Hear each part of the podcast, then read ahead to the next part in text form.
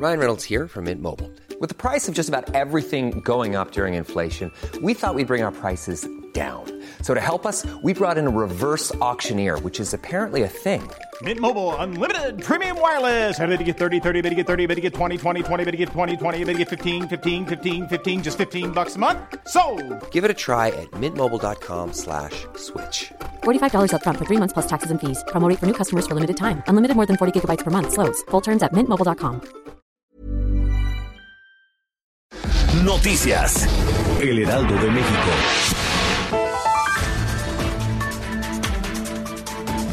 Mediante un tuit que Salud posteó a las 22.47 horas, el secretario de Salud expresaba sus condolencias a los familiares por el fallecimiento de la primera persona con COVID-19, que inició sus síntomas el 9 de marzo y padecía diabetes. Minutos antes, la esposa de la persona fallecida había confirmado para los micrófonos de Heraldo Media Group que se trataba de un hombre de 41 años que se internó en el Instituto Nacional de Enfermedades Respiratorias desde el 14 de marzo y falleció cerca de las 15 horas. De acuerdo con la mujer, quien pidió omitir su nombre, aseguró que el pasado 3 de marzo acudió junto con su pareja a un concierto para ver a la banda Ghost en el Palacio de los Deportes y se presume que ahí se infectó.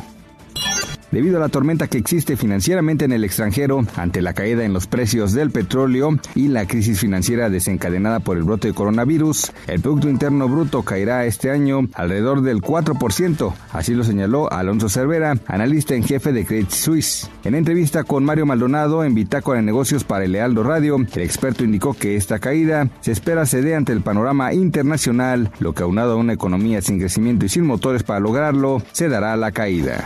Los rendimientos derivados de la producción de petróleo están en riesgo por las políticas públicas de la Administración Federal. Así lo indicó Gerardo Flores, especialista en políticas públicas. Dijo que los costos de extracción de crudo anunciados por el presidente Andrés Manuel López Obrador no concuerdan con los datos otorgados por la paraestatal. De acuerdo con el analista, aunque el mandatario dio a conocer que cuesta 4 pesos extraer cada litro de hidrocarburo, Pemex establece que se invierten al menos 13 pesos para esto.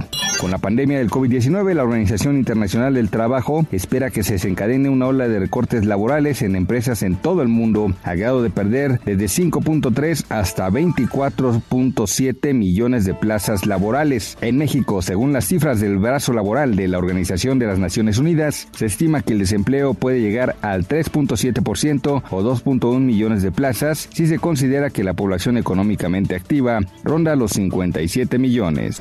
Noticias. El Heraldo de México.